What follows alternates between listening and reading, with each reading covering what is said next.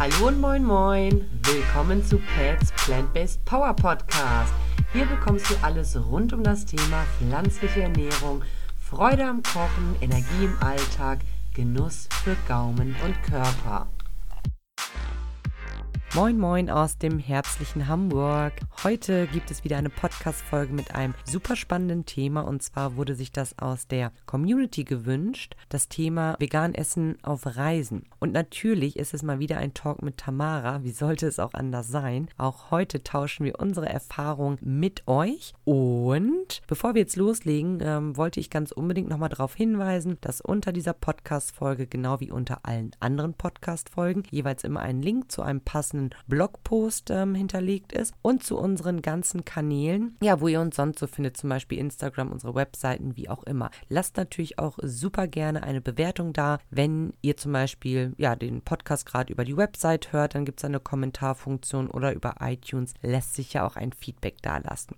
Genau, das einmal dazu und dann würde Tamara jetzt auch schon mit ihren ersten Erfahrungen starten. Also, wir hatten ja vor kurzem schon mal eine Folge aufgenommen zum Thema vegan außer Haus.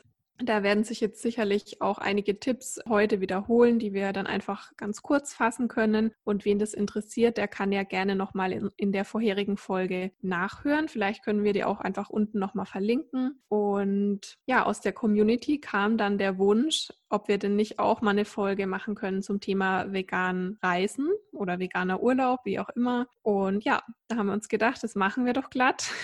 Genau. Und ja, heute ist es soweit und ich hoffe, dass da auch noch mal einige Tipps dabei sind, dass jetzt der nächste vegane Urlaub oder vielleicht ist es der erste vegane Urlaub für die ein oder andere dann ein voller Erfolg wird.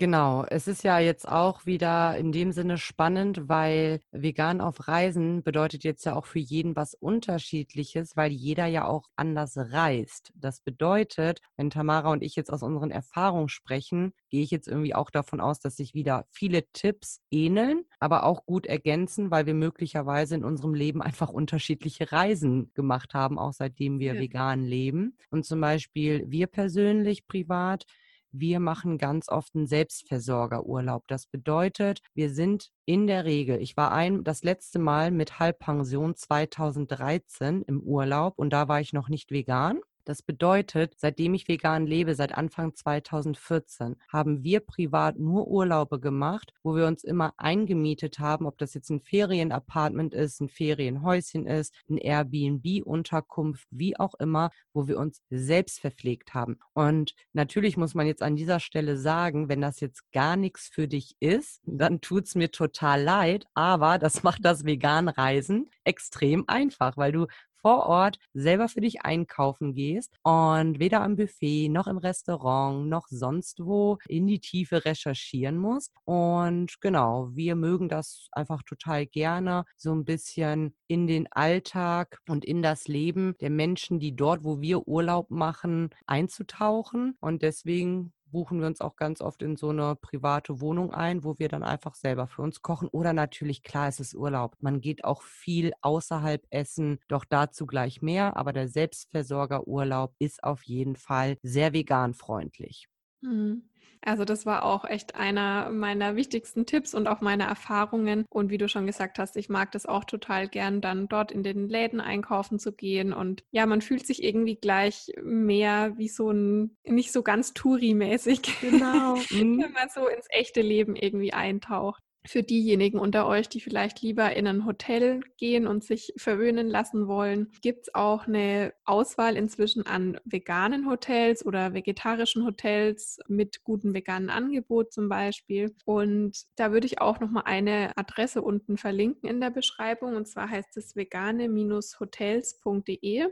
Ich glaube, das sind vor allem Hotels aus Europa, aber es ist wirklich da weit gefächert. Also sowohl in Deutschland als auch eben in allen möglichen Nachbarländern, wo man dann auch filtern kann, soll es rein vegan sein oder halt vegan freundlich. Und das ist da, denke ich, eine ganz gute Alternative. Ich habe selber noch nicht äh, so Urlaub gemacht, aber steht auf jeden Fall noch auf meiner Liste.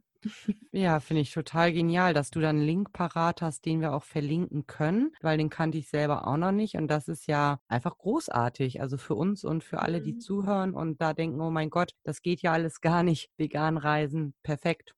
Ansonsten Thema Hotel, Buffet und Voll- oder Halbpension. Da muss man natürlich auch sagen, der Vorteil bei einem Buffet ist auch wirklich, dass du dir da auch deinen Teller selber zusammenstellen kannst.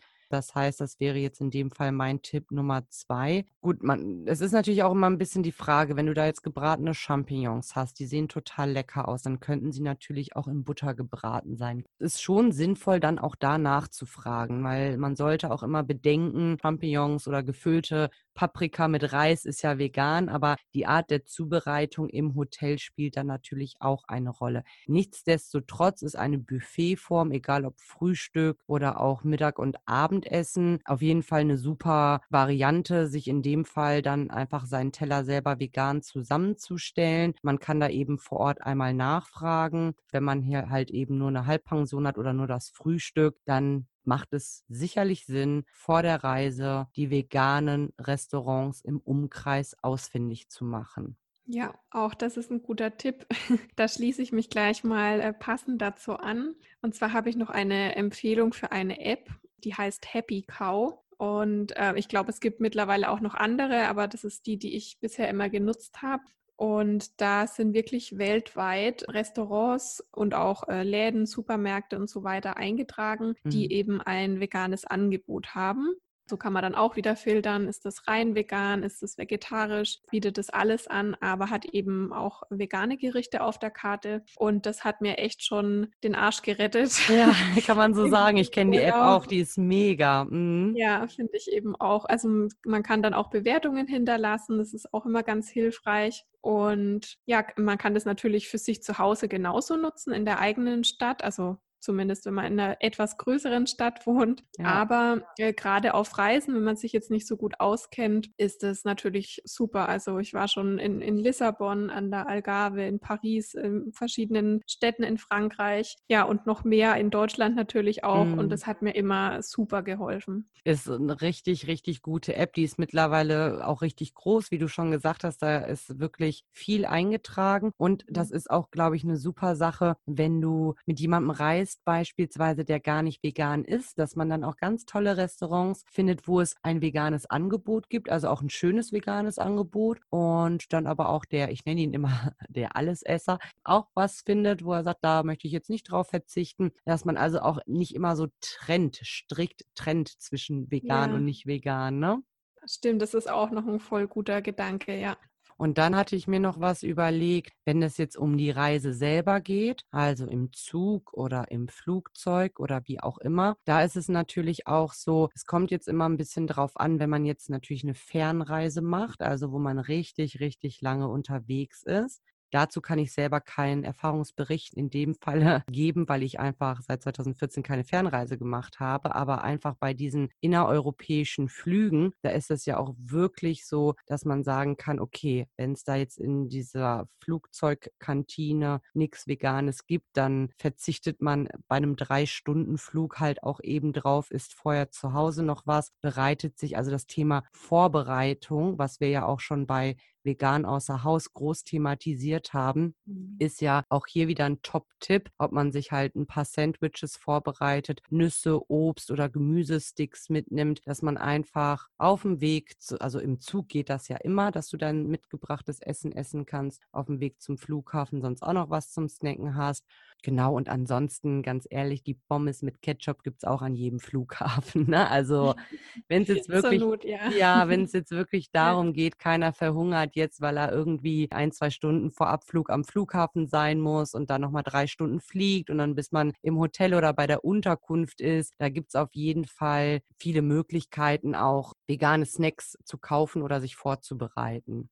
Ja, was mir jetzt gerade noch eingefallen ist, was ich jetzt eigentlich gar nicht auf meiner Liste hatte, weil du jetzt das Thema Flüge angesprochen hast. Ich bin vor hm, schon gut zwei Jahre sind es jetzt, glaube ich, geschäftlich nach China geflogen. Mhm. Und da gibt es mittlerweile eben auch die Möglichkeit, sich dann vorab schon sein Essen zu bestellen. Also zu sagen, ich möchte ein veganes Essen einfach auf der Homepage von der Fluggesellschaft. Und genau, das habe ich dann einfach auch angeklickt. Veganes Essen hat alles super funktioniert. Das ist und ja also Mega. Ist, ja, ist jetzt bei mir auch die einzige Erfahrung, weil ich das Fliegen auch ein bisschen meiden möchte. Mhm. Aber also da habe ich auch eine sehr gute Erfahrung damals gemacht. Ja, das ist schön, dass das so geht. Also, dass man das vorab weiß, auswählen kann, dass es dann irgendwie man sich gar keine Gedanken machen muss, wenn man dann länger reist. Finde ich mega gut zu wissen, auf jeden Fall. Mhm. Beruhigt auf jeden Fall. Ja, total. Ja, und weil du das Thema Vorbereitung gerade auch noch angesprochen hast, auch das haben wir schon thematisiert in unserer vorherigen Folge. Aber da ist es vielleicht auch ganz hilfreich, sich, äh, gerade wenn man jetzt, wenn es die erste Reise ist und man sich noch ein bisschen unsicher ist, wirklich auch sich zu überlegen, wo kann ich denn gut hinfahren, wo es auch ein gutes veganes Angebot gibt. Und vielleicht auch äh, zur Beruhigung dann sozusagen ein bisschen schon mal in dieser Happy Cow App zu schauen. Und äh, mir ging es dann ganz oft so, dass ich dann schon äh, totale Vorfreude hatte und gedachte, oh cool, da kann ich dann in das Restaurant gehen oder so. Also einfach, um da ein bisschen so die Sorge zu nehmen, auch dass man da dann nichts findet oder so. Und ja. dann ja dementsprechend halt auch auszuwählen, wo man denn überhaupt genau hinfährt. Genau, auf jeden Fall. Also es War ist ja so wie.